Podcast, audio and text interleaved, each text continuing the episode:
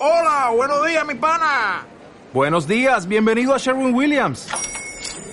¡Ey! ¿Qué onda, compadre? ¿Qué onda? Ya tengo lista la pintura que ordenaste en el ProPlus app. Con más de 6.000 representantes en nuestras tiendas listos para atenderte en tu idioma y beneficios para contratistas que encontrarás en aliadopro.com. En Sherwin Williams somos el aliado del PRO. Por cierto, he conocido, bueno, he conocido, no conozco a una persona que ha escuchado tu podcast y no sabe quién eres. ¿Quién es? Miguel Ángel Sánchez. Un tipo. No será Lin Nietzsche, ¿no? ¿Quién? Es que hay una persona que se llama Lin Nietzsche que escucha No, hasta podcast. donde yo sé no comenta. ¿No comenta? podcast Y escucha el podcast y no nos conoce si nosotros no No, pagamos. no, no, no, no, no, que no. Si no tenemos nada. posicionación. Que no sé de dónde os sacó. Y es que el otro día hablando con él, el colega mío hace bastante tiempo, no sé qué le dije, que había estado en lo del Musa, o que iba a ir a lo de Musa, no sé qué. Y me dijo, "Ah, hostia, pues si eso lo he escuchado yo. ¿Quién son esa peña? Y digo, Hostia, qué bien. Tenemos un fan. Oye, pues dile que el día 19 a se la... lo dedicamos al podcast. Venga, sí. Dile que el día 19 a las 9 de la noche en el clandestino, jueves, hacemos otro episodio en directo. Jueves 19 a las 19. A la- no, a las No. 19, no, a las 21. A las 21. Jueves 19 a las 9, vale. Eso. Vale.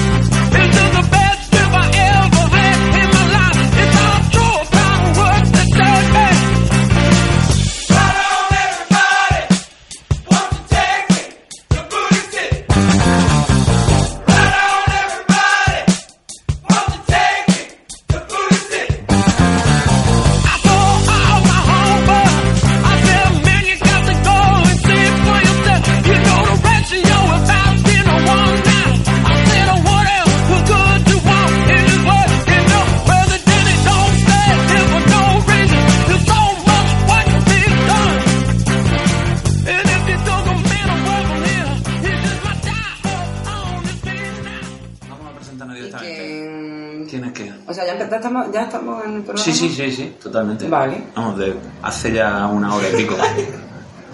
Eh, es desconcertante, Es ¿verdad? muy desconcertante, yo estoy muy agobiada ahora mismo. Bueno, bien, pues nada, tú respira hondo. Vale. Gatito, gatito. Vale, ¿recuerdas tu nombre? Sí. Sí, coméntalo. ¿Me come- comento mi nombre? Sí. Bueno, yo soy Crimen Soriano y si a alguien le queda alguna duda, soy una mujer, por mi voz lo digo. Ah, de acuerdo. Y tengo delante... A Luis Ninja. Vale. Normalmente con Alex nos ponemos un apodo cariñoso. Ya. Yo soy Más el- cariñoso que Ninja y Crimen, no se me ocurre nada. No. El- él normalmente es el maestro del sonido y yo soy el asesino oscuro de las ondas. Y esto lo hicimos por una película horrible que se llama Ninja Terminator. Estoy muy contenta, no estás familiarizado con ese No te preocupes, te voy a pasar un enlace a YouTube para que la veas entera, vas a flipar. Es una película que está compuesta al menos de tres películas diferentes y una y son las tres de artes marciales, pero una es china, otra es estadounidense y luego hay trozos de algo que parece un documental. es genial. muy bien.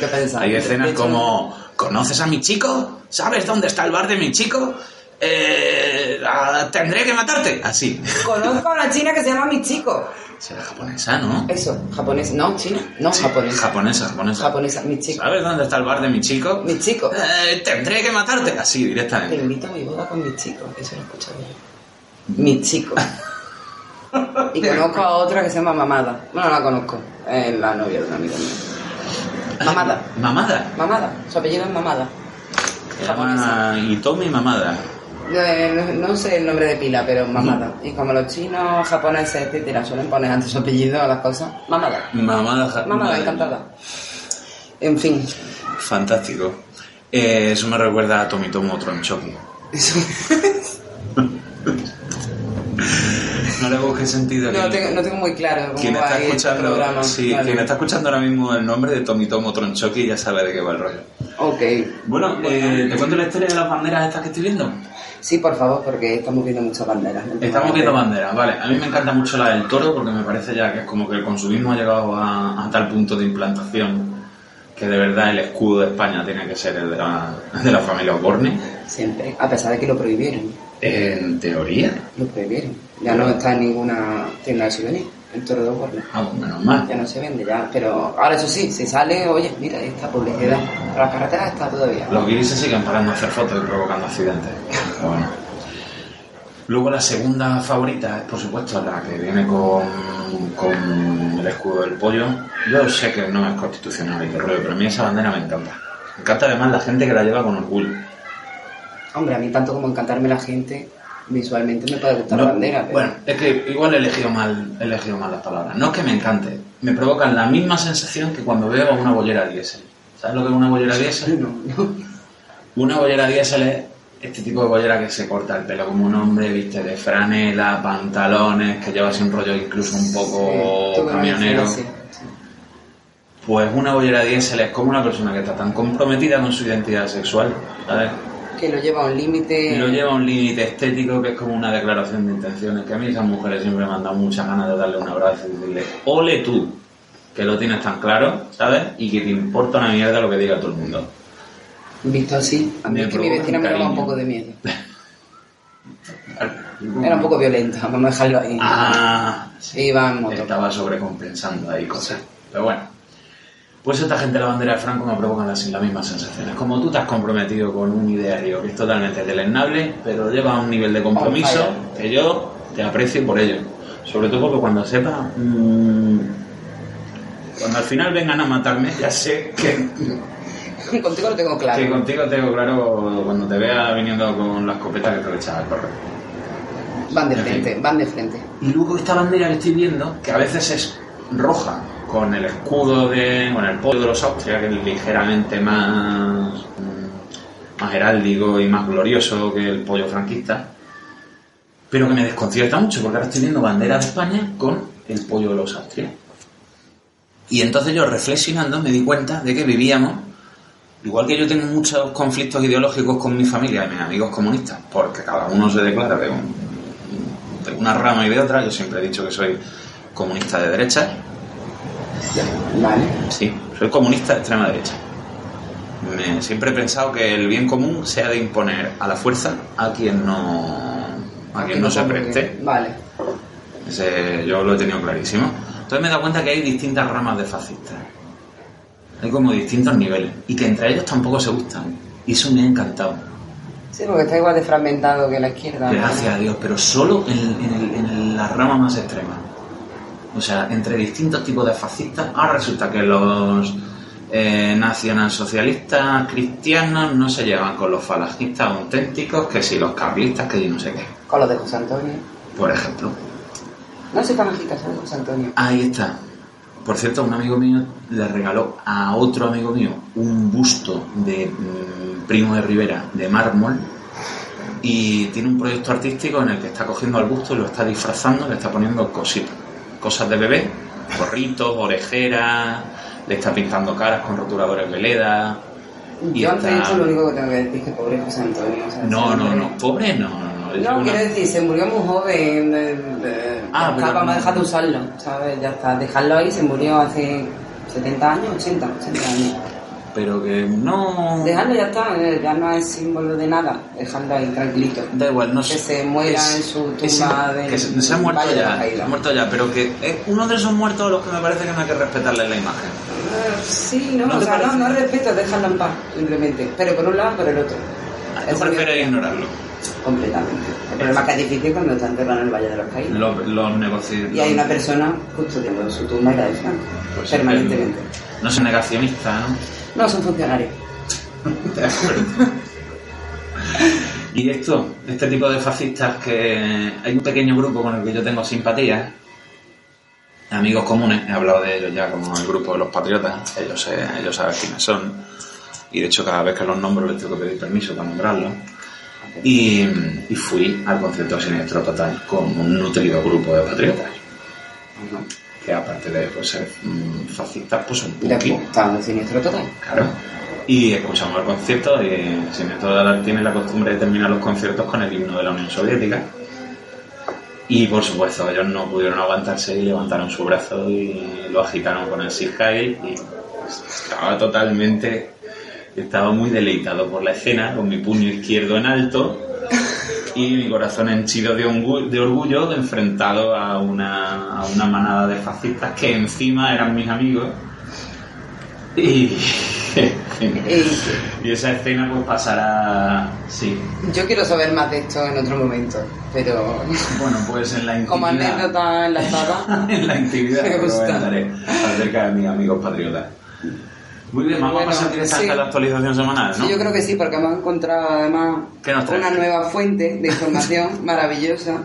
¿Qué nos traes, crimen? Eh, pues mira, te traigo noticias de mierda, punto tumblr, o como se diga, punto com.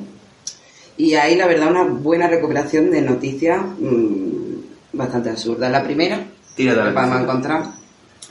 Titular, se pone pechos por una apuesta y ahora no puede vivir sin ellos. La noticia habla de un tal Brian Zenvik. Eh, te ha salido transexual ahí de- del fondo de la cabeza, Lo ¿eh? tengo, lo tengo. Que lleva 17 años con sus implantes y, teman- y teme que no le guste su cuerpo se los quita. La historia es que ya desde el 96 ganó una apuesta, la que ganó 100 mil Después de dólares. 17 años tú te acostumbras ya a cualquier cosa. Mm, o no, o sea, yo no, yo no sé si me acostumbraría a tener tetas. Más de mentira. O sea, tetas tengo, pocas, pero, Vale. pero tengo. Y además es que esto es muy triste. ¿Hay alguna forma de que alguien vea esta imagen? No, tienes, tienes que describirlo. Es como una especie de Albert Pla bien comido. O sea, O sea, es Albert Pla hinchaba bollo. exactamente. Con dos buenos pollos con- y una camiseta interior blanca. Y de hecho no lleva sujetador, porque claro, lleva implantes. Las personas que llevan implantes no, No necesitan sujetador para nada. Se te olvida decir lo más importante, ¿Cuál? que es mago. Ah, mierda, sí, es mago. Es mago, es ilusionista en Nevada, o sea que trabaja en Las Vegas. Y, Y le hace mucha ilusión a mucha gente. Exactamente. Es un mago que no es transexual, que tiene pechos. Yo ese espectáculo voy a verlo fijo. ¿Cómo se va a quitar ese hombre las tetas? Me arruina totalmente la idea. Nunca, igual que una estrategia de marketing, esto es una mierda. O sea, una noticia de Después de 17 años, estrategia de marketing. Yo tenía un jefe que siempre llevaba pajarita como estrategia de marketing. ¿Tú sabes Porque lo conocen como el tío de la pajarita. O sea, ¡Qué vergüenza, tío! De verdad. hay algo más ridículo. Yo, yo lo he visto una vez sin pajarita. En un año que estuve trabajando en esa empresa. Y porque se iba de viaje. El marketing, vaqueros. ese mundo. Mi padre se dedicaba al marketing. ¿Sí? Sí. Lo llevo en la sangre. Me da un asco. Yo un poquito también me dedico al marketing. Mm, Me da un asco. Es... No, no, no. Me siento culpable además cuando reconozco ese tipo de cosas. Y te digo una cosa, como persona que en parte se dedica al marketing, quiero pensar mm, en la mente de la persona que ha dicho, sí, publica esto en tu mierda de periódico. Detenido el hijo de Ortega Cano por robar en un club de alterne. Vale, no veo nada malo. No me desentona nada. No sabía que tenía un hijo, fíjate. Adoptado, tiene dos. Ah, tiene dos hijos adoptados. Adoptados con Rocío Jurado. Los Bueno. dos son, de, creo que de República Dominicana, si no me equivoco. Eran Gloria no sé qué y Fernando no sé qué. Yo lo que sí tenía José claro, Fernando. Lo que sí tenía claro era que, que Ortega Cano no había metido una picha Y jamás, ¿no? Jurado, por favor. Era una grande. Pero esto está confirmado Esto ya. está confirmado, el club de alterne, Puticlub, para los amigos, se llama El Rey 2000, Wow. que ya me parece un tanto obsceno seguir llamando Don Algo. sí. Y está en la localidad sevillana de Castilleja de la Cuesta, que es una gran localidad en la que también está el Ikea. Te dejo este dato. de acuerdo. Tienen, tienen un Ikea y un puticlub. Y un puticlub Vale, se llama pues- El Rey 2000. De acuerdo, pues ya me imagino que ¿qué les falta para ser el pueblo perfecto? Tener una, una- un museo de la tauromaquia. Y una casa de cultura, probablemente. Seguro. Pues claro. El consistorio de ese pueblo tiene que ser una pesadilla conceptual, completamente. No tendría yo muy claro que Castilla de la Cuesta tenga una casa de cultura, porque básicamente es una autopista que recorre un, Pues mira, que, un nuestro- pueblo y el Ikea. que nuestros oyentes lo, lo buscan en internet y nos lo comenten. Porque es una cosa muy curiosa. Para aportar no están. Para aportar ideas no están nunca. Para comentar nos ha gustado tampoco. Te lo dicen en persona, pero no en público, que es donde cuentas para posicionarte. Ahora, mm, para ponerte un comentario diciéndote estás equivocado con este y aquello, para eso sí están los hijos de puta. Le podríamos decir, comentar ahora, yo creo en este momento que has estado bastante inspirado por el mago de la noticia anterior que te has puesto pechos. Y que vamos a publicar una foto si llegamos a cuántos seguidores tenemos que llegar para que te pongas pechos. Ay, ¿Me pongo a pecho? ¿100.000? Bien. Este lo hizo por 100.000 dólares. Yo no tengo que pagarte 100.000 dólares. No. Pero si cada suscriptor nos da un euro, No me puedo pagar unos buenos pechos. ¿Sabes lo que pasa? Que, es que yo ya tengo unos buenos pechos. Pero... sí, esto no sé si es más triste para ti o para mí, pero creo que tienes más que yo. Sí, es muy probable. Muy probable. Vale. Vamos a dejar el tema de los pechos Sí. que me acomplejan. Vale, una Me acompleja hoy especialmente ¿Sí? Porque yo soy una persona muy blanca de piel, muy, muy aristocrática en ese aspecto. Y hoy me he visto unas venas azules marcadísimas en mi glorioso pecho y me ha complejado muchísimo. Necesito tomar más el sol. Tengo que ir al solarium del gimnasio. ¿Conoces a los ganglios? Que si conozco a los ganglios, son un grupo de música. Son un grupo de música. ¿Hablan de eso? No, tienen una canción que habla de que en Noruega también hay muchachitos que se pinchan en las venas. Entonces, son muy blancos, dice así la letra, son muy blancos, por eso le, resal- le resalta el hematoma del pinchazo. Va por ahí. Se le ve las venas a los noruegos. De acuerdo. No, soy, mm, soy maño, perdón. vale. ¿Una más? Una más, una En más, estricto orden cronológico de este túnel, Londres forma la conga más larga del mundo en una pista de patinaje sobre hielo. Yo personalmente no creo que esta noticia tenga chicha, pero te lo dejo a ti. A mí me lo vas a dejar. Sí. Es que eh, Londres no suele ser la, la ciudad de los récords para nada. Es verdad que hay mucho de todo, pero es todo tan mediocre que nunca hacen récord de nada. Pero me parece que uno tan ridículo ya era hora. Aquí hicimos un flamenquín de 50 metros. Sí, Y en Huelva, en Huelva un, bocata, un bocata de jamón de un kilómetro. Quiere decir, cada uno tiene lo suyo. Pero es Londres la ciudad de la conga en patinaje sobre hielo. 300 personas han bailado durante 5 minutos seguidos cogidos de la cintura para conseguir entrar en el libro Guinness ¿Tú te imaginas la sensación de, de éxito personal de la persona que iba en primer lugar? Y la confusión que tenía que estar experimentando los 200 del centro.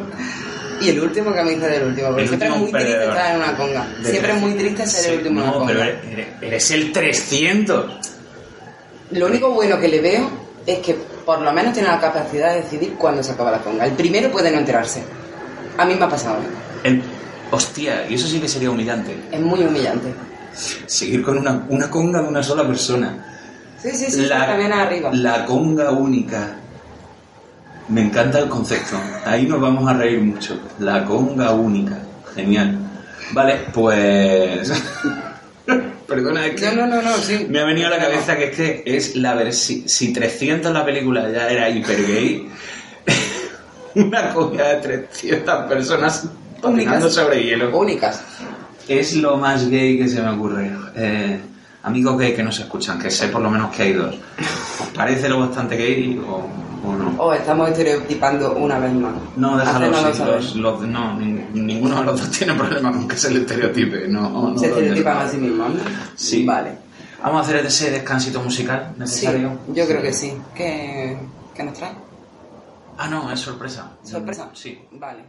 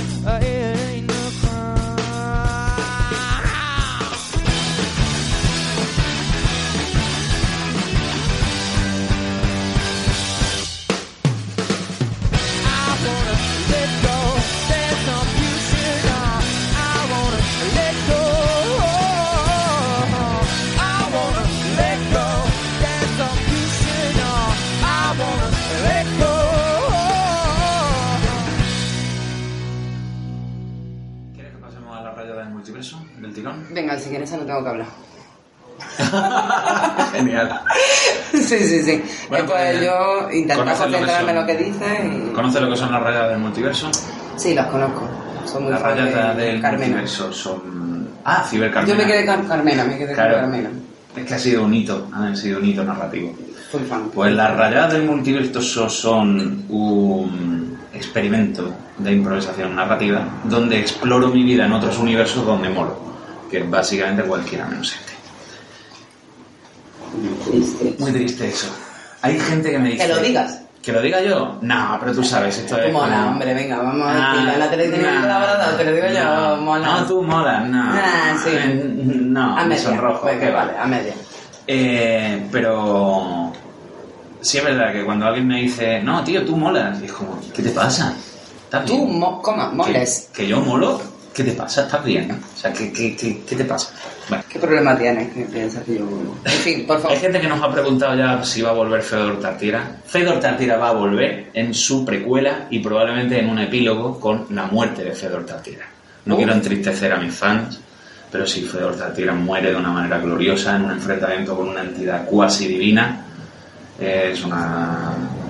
Pero bueno, una experiencia que Probablemente está... nuestros dos oyentes ¿Dos? homosexuales estén llorando ahora Estoy llorando ahora por la pérdida de. Fedor Mendoza, de Fedor Tartira. Y se me mezcla el nombre con, con otro de nuestros héroes más queridos, que es Robbie Mendoza, protagonista de High School Justice, que fue descrita por un crítico de cine como un híbrido entre 13 razones y cualquier película de Charles Bronson. Yo soy la justicia, etc. Fue descrita así. Bueno, pues terminamos la primera película de Robbie Mendoza con Robbie Mendoza yendo al talego, yendo a San Quintín, de- detenido por la policía después de haber apalizado y probablemente matado a un grupo de, neonazis eh, pijos de, Los Ángeles. Y tenemos que hacer un pequeño avance. y Él ya lleva dos años en la cárcel. Y ya Robbie, su vida ha dado un giro hacia la incertidumbre, hacia un, un giro a lo, a lo chungo. Entonces está cubierto de tatuajes de banda. Él se ha tenido que meter en la banda de los chicanos. Lleva su lágrima tatuada, su, su Virgen del Carmen en el pecho. su Cristo en el antebrazo, cruces, lleva toda la parafernalia. Casi samoano. Casi no, no porque esto está hecho con buen gusto, no como lo que se hacen los samoanos en la piel, eso es una puta desgracia. Que es lo mismo que ponerse. Es que tiene huevos los samoanos que se tatúan, tío, cosas que normalmente irían en la jarapa de un sofá. en fin. no, sí, no sentimos ningún respeto por esa gente. Yo sí, pero bueno. Hasta ahora, Estoy- que no, te lo, que no te note yo que tiene respeto a la nación de Samoa. Bueno, pues Robbie Mendoza con esos tatuajes tan estilosos está metido en la banda y el problema es que se acerca la hora de, se acerca la hora de salir de, de la cárcel. Tiene que hacer la entrevista con, con el agente del Tribunal de la Libertad Condicional y, y oh sorpresa, en la entrevista hay una cara conocida y es de alguna manera el padre de uno de los niños a los que apalizó. Ha conseguido colarse en el Tribunal de Libertad Condicional y tiene una mala cara. Tiene cara de una diarrea de tres días. Tiene ese tipo de cara. Blanquito y, y tenso, estresado, mucha mala uva. Y él ya lo ve claro. Y él tenía preparado un discurso con su, con su abogado de oficio, pero ya cuando llega allí lo, se lo guarda en el bolsillo de su mono naranja y cuando le preguntan, ¿tú estás preparado para salir a la calle? Dice, no. Si yo salgo a la calle haré lo mismo una y otra vez hasta que limpie las calles de esa escoria que ensuecia nuestro barrio. Eugenesia. ¿Cómo? Eugenesia. Y todo el tribunal se queda muy loco. Dice, ¿pero qué dices? Dice, Si tú eres chicano, si la escoria eres tú. No, os equivocáis. Sois vosotros que vais en vuestros todoterrenos creyendo guays los que estáis ensuciando nuestras calles. Y aquí ya se ve que como este hombre hasta en la cárcel ha estado leyendo, se ha estado culturizando. Porque él, era, él ha sido siempre muy elegante, porque iba muy bien robado. Y era muy leído. Le gustaba la literatura clásica, eh, le gustaba Mark Twain, en fin, eh, novela de Jack London, las historias de aventura. Pero aquí ya se ha metido ya en ciencia, en teoría política, y se está volviendo un marxista. Todos nuestros héroes tienen eso, que cojean siempre la pata izquierda. Es lo que les pasa. Creo que en algún momento contaré una historia sobre un yo de un universo donde sea un facha. Y va a ser súper guay, pues es súper, súper facha. Como esto que decimos los tíos de si yo fuera una tía sería súper puta. No sabía que decirlo tío eso, pero... No lo sabía, ¿no? lo dijo un ministro. Lo dije ministro. Sí, uno, Soriano podía, podía ser. Soriano. Sí, Soriano de Soria Soriano. o se Soriano. No, hay, creo que hay un ministro que se llama Soriano como tú. No sé, un ministro llegó a decir eso, o un presidente de comunidad autónoma. a ver si Y lo llegó a decir. Dijo, yo si fuera tía sería súper puta. Pues yo, Luis Insa, si fuera facha, sería súper facha. Ya que nos ponemos. Así que Rubén Mendoza dice esto, si salgo a las calles las limpiaré de la escoria que, que sois vosotros. Y entonces está convencido de que le van a poner un sello de "Ah", negativo al talego a pudrirse, pero por algún motivo este tipo tenía razones ocultas y le pone el sello de aprobado. Salga usted a la calle. Y entonces ya él se pone en modo autodefensa y sospecha, sospecha mucho. Y sale de la cárcel, viene a recogerlo eh, su amigo pringado del instituto, que ahora le va bien. Ha terminado el instituto, está en una buena universidad, tiene una beca, eh, tiene un buen coche, va a recogerlo. No, estoy estudiándome los finales. Cuando termine la universidad voy a entrar en la escuela de Derecho, voy a ser abogado, para defender a gente como tú. Y su amigo el pringao, eh, le pusimos un nombre, pero no me acuerdo, era, era Van, Van algo. Tenía Van Eyck. Van Eyck. Me gusta mucho Van Dien, porque conozco una persona que se hace llamar Van Dien y no sé por qué. no sé por qué. Tenemos que es un- investigar también. Sí. Y no estoy diciendo que sea un pringao. Pero, mi- Pero- mi pringao se va a llamar Van Dien y ya te encabo los que puedan. Me gusta. Así que mm, el pringao le cuenta esas mierdas y dice, "Mira, mira, déjame en la casa de mis padres, sus padres han muerto mientras él estaba en el, en el talego, solo le queda una hermana de la que no sabe nada, le ha perdido el contacto, la hermana además no tiene un duro, no sabe nada, estará, estará en las calles vendiendo su cuerpo. Es todo muy sórdido, ¿no? Llegaría a las casas de sus padres, la casa de sus padres está semi-ruinosa, abandonada sube a su habitación, empieza a ver sus pósters de su grupo, de su póster de Pantera, lo flipa un poco, pone su, abre su ordenador portátil y arranca Windows XP. Sí, con- es todo mucha nostalgia. ¿Y qué pasa en el talego? Pues que ve su cama y dice, no, no, no, no, y tira el colchón al suelo y tiene que dormir en el suelo. Ah, bueno, No está acostumbrado. una manta sobre el suelo, directamente. No exageremos, a ver, está acostumbrado a no estar cómodo, sí, bueno, pero la- tampoco... las prisiones no están tan mal. En Estados Unidos sí, San Quintín, sí, pero bueno, eh, que duerme en el suelo. Y se levanta por la mañana y odio esa expresión, odio esa expresión, porque la normalidad es levantarse por la mañana, lo que no es normal es otra cosa. Cierto. Luego se levanta, hace su desayuno, se está preparando algo que en la cárcel no había comido, se está preparando un desayuno mexicano, así, una... No, ¿qué coño? Porque no sabíamos si era mexicano, solo sabíamos que era eh, hispano. Se está preparando unas arepas, unas arepas. Pues se pasa ahí rato el tío.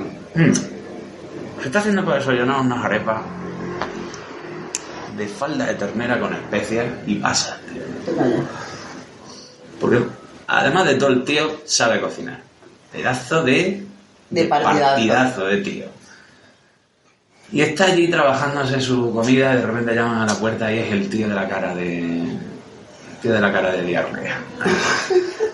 que le ha, le ha mejorado la cara. Y ahora tiene una sonrisa creepy de payaso de, de peli de Rob Zombie. Tiene una sonrisa. y lo mira a través de la mosquitera.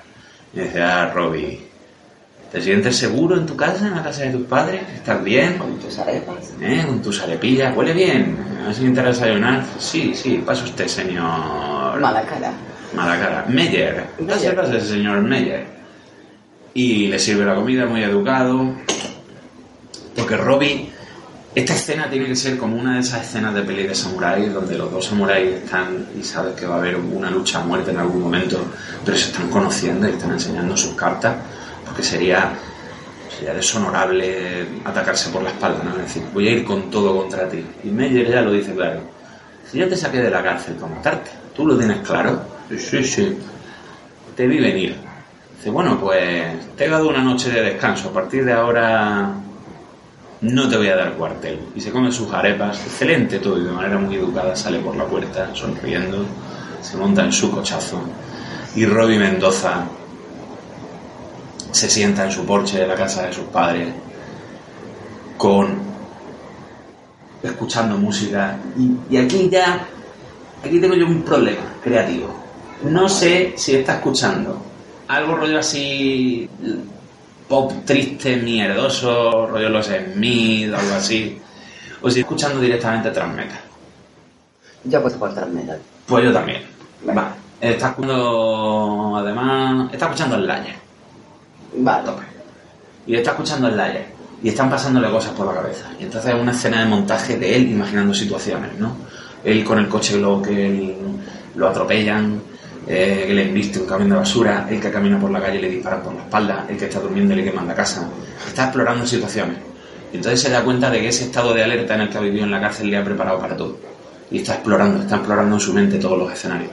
Y entonces va al garaje de la casa de sus padres, lo abre, descorre la lona de su cochazo que tenía, su Mustang Del 13 76. del 76, no, no se equivoca. ¿Cómo que no? Mustang Shelby 360 GT de 1969. El coche que utilizó Steve McQueen en la película Bully, que es el coche más bonito de la historia y ahí no hay discusión posible. Ni De- más cuando no tengo datos para De que acuerdo, luego te lo enseño, es absolutamente precioso. Es el único coche que pintado de verde oliva puede ser bonito. Porque es un coche que le, que le pega al rojo, pero no, de verde oliva. Un rojo de macarra de siempre. Descorre la lona, abre el maletero de su coche y ¿qué hay en el maletero de su coche? Están sus dos armas predilectas. El bate de béisbol cubierto de cadena y su puño amer- americano de níquel. Que todavía no le hemos puesto nombre. Esto es una cosa que a mí me gusta hacer siempre que juego a Dragon y Mazmorra, es ponerle un nombre a mis armas. Bastante bien tuya. Claro. Por ejemplo, ha habido grandes nombres, grandes nombres como un hacha que se llama Mancha Barbas. Mancha Barbas, sí. Una espada a dos manos que fue azote de modernos. Ajá. Y yo creo que el puño americano aquí. Yo creo que nos vamos a poner marxistas al respeto, ¿vale? Al respeto, al, Al, respeto. al respeto. Y. mm, Efectivamente, el puño americano se va a llamar igualdad. Y el bate de béisbol se va a llamar libertad. ¿Y la fraternidad dónde la dejamos? En su puta madre. Aquí no en hay Francia, que le den por culo a los gabachos. Que Y entonces los saca, los saca de su coche y, y se, y se- se- los mide, ¿no? Se los pone, los mide y, y- y le ves practicar sus movimientos. Así, ah, ah. y empieza esa escena de montaje, pues él poniéndose su ropa de macarra, vistiéndose bien, elegante, con su ropa bien robada. Ahora va un poco, ya no a la moda, va un poco desfasado, pero tú sabes, hay elementos en tu guardarropa que son de fondo de armario que, son- Son que existen en el tiempo. Lo llaman clásico. Sí. Fondo de armario. Eh, chupa de cuero de motorista, pantalones vaqueros, botas de, negro. bota de trabajo, camisa botonada hasta arriba, él va elegante, siempre, siempre, para cualquier época. Y sale a la calle con su coche y dice, no puedo perder la iniciativa, lo va pensando en el coche. ¿no? Y, ¿Tú eres fan de las películas con voces, no? Yo, Sí, pues eso, nunca me lo había planteado, pero yo soy súper fan. A mí me parece un recurso de las películas de cine negro. la verdad es que Que ahora mismo no sé decirte qué película con voz no he visto. Seguro que Blade Runner no. No, Blade Runner no. Pues Blade Runner es... Y tengo mis motivos. De acuerdo, ya los comentaremos. ¿Son escuchables? Eh, Público, sí, digo. no es una gilipollas. De acuerdo, pues me los comenta después. Después te lo comento que ahora no viene La el película, caso y nos perdemos el hilo. la, película está a lo punto, la película está a punto de terminar porque la voy a dividir en dos partes. Eva el desnudo. Eva el desnudo. ¿Tiene voz de no? bueno. No es, ¿Tiene la, bueno? no es la clase de película que, que busco. No tiene Iba bueno. más por el cine negro. Pero bueno, No lo sé. No, no, se me está yendo la olla, no lo tiene. el caso es que él va en el coche Suspendí ese examen. Va, va en el coche y está pensando para sí mismo. Y hay voz de nos que dice, no puedo dejar que el señor Meyer me gane la iniciativa. Debo cogerlo de improviso. Él espera que yo me comporte como un animal acorralado y me defienda. Y se ha preparado para ello. Debo atacar yo primero. Debo ser impulsivo y despiadado. Y entonces se presenta allí, en la casa del señor Meyer. En, en el barrio residencial. Se presenta con el bate a la espalda, puño americano en su mano, un cipo con Sí, sí, un cipo con el escudo de la Marina Soviética, ¿de acuerdo? Y una lata de gasolina. Y se presenta en casa del puto pavo y es. Y pone una cara, dibuja una cara sonriente. Bueno, dibuja algo con gasolina en el jardín y le prende fuego con el cipo y se aleja en su coche. Y es no es, no es una cara sonriente, es una cara de estas que tiene los ojos como X, una, una sonrisa inversa y la lengua afuera, está dibujando una cara de muerto, pero muy pop en su puto jardín. Y entonces el señor Meyer, por primera vez en mucho tiempo, experimenta lo que es el miedo. Y a lo mejor he liberado a una bestia que, que no estaba preparado para cazar. Y ya está. Ese va a ser el final de la historia de Robin Mendoza, final de la parte 1. He pensado que quizá esto podría convertirse incluso en una miniserie de televisión. Sí, porque de hecho los finales son todos bastante abiertos, ¿no? O sea, Sí. Esta mierda de, Esta mierda de un smiley con ojos muertos. Sí, a mí me gusta mucho, siempre me ha hecho mucha gracia. Hecho, es que ya de por sí la palabra smiley me da bastante asco. Por suerte ahora la han cambiado por la palabra emoji. ¿Emoji?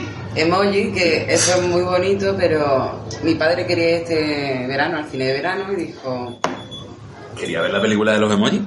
y dijo, no hay nada, hombre, algo pondrán papá. Eh, no, ponen una película, no sé qué, de Emojino. Me encantó, Emojino. Emojino.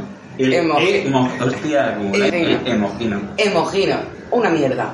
Y probablemente lo sea, o sea, mi padre en realidad tiene bastante buen gusto cinematográfico cuando se aprende los nombres de las películas. Pero sí, cuando le interesan lo, lo más mínimo, porque Emojino no creo que tuviera. ¿Alguien la ha visto? No, no fue a verla.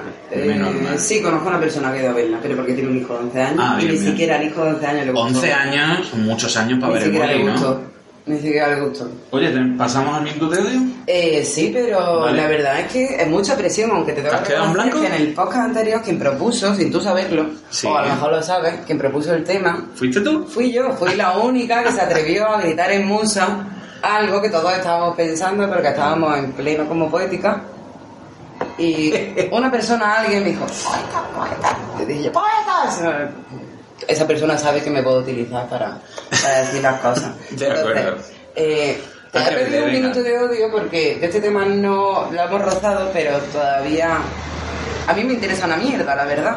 Pero ya que fuiste allá a verla, odia un poco a Blade Runner, por favor. Blade Runner 2049. La que sea. No entiendo de esto, no me interesa. Madre mía. Pero dale, para yo tener un argumento la próxima vez que me hablen. De Venga, voy a odiar, voy a, odiar a, a Villeneuve, al director. ¿vale? Ódialo.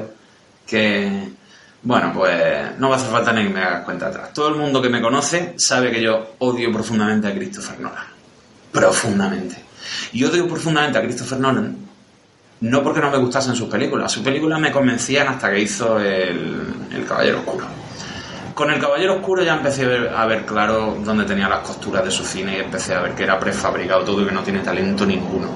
Fue a raíz de un discurso en una entrega de premios que Christopher Nolan dijo a cámara con estas palabras, después de haber dado felicitaciones a todo el mundo y agradecimientos. Y a mi hija le recuerdo que la élite es algo a lo que aspirar y no algo contra lo que luchar. Y dije, eres lo peor del globo, un defensor del status quo, un puto trepa, mereces la muerte y tu obra ser ignorada profundamente. Y analicé su obra desde esa perspectiva y me di cuenta de que todas sus películas son precisamente, promueven la defensa del status quo y el inmovilismo. Absolutamente todas. Denis Villeneuve es Denis, ¿no? ¿O es David? Ni idea. Da igual, Villeneuve. ¿Qué da? Es más, ayer Muere. estuve- Da igual. que si mueren no pasa nada. Canadiense el muchacho. Nos lleva engañando ya el cabrón con tres películas. Nos lleva engañando desde Sicario. Y es Sicario es una película que yo vi y dije, esta película no tiene tercer acto. Fue lo único que supe extraer de la película. A mucha gente le encantó, sobre todo aficionados del, del gun porn, que vieron armas y un par de tiroteos y lo fliparon. Me pareció una película terrible.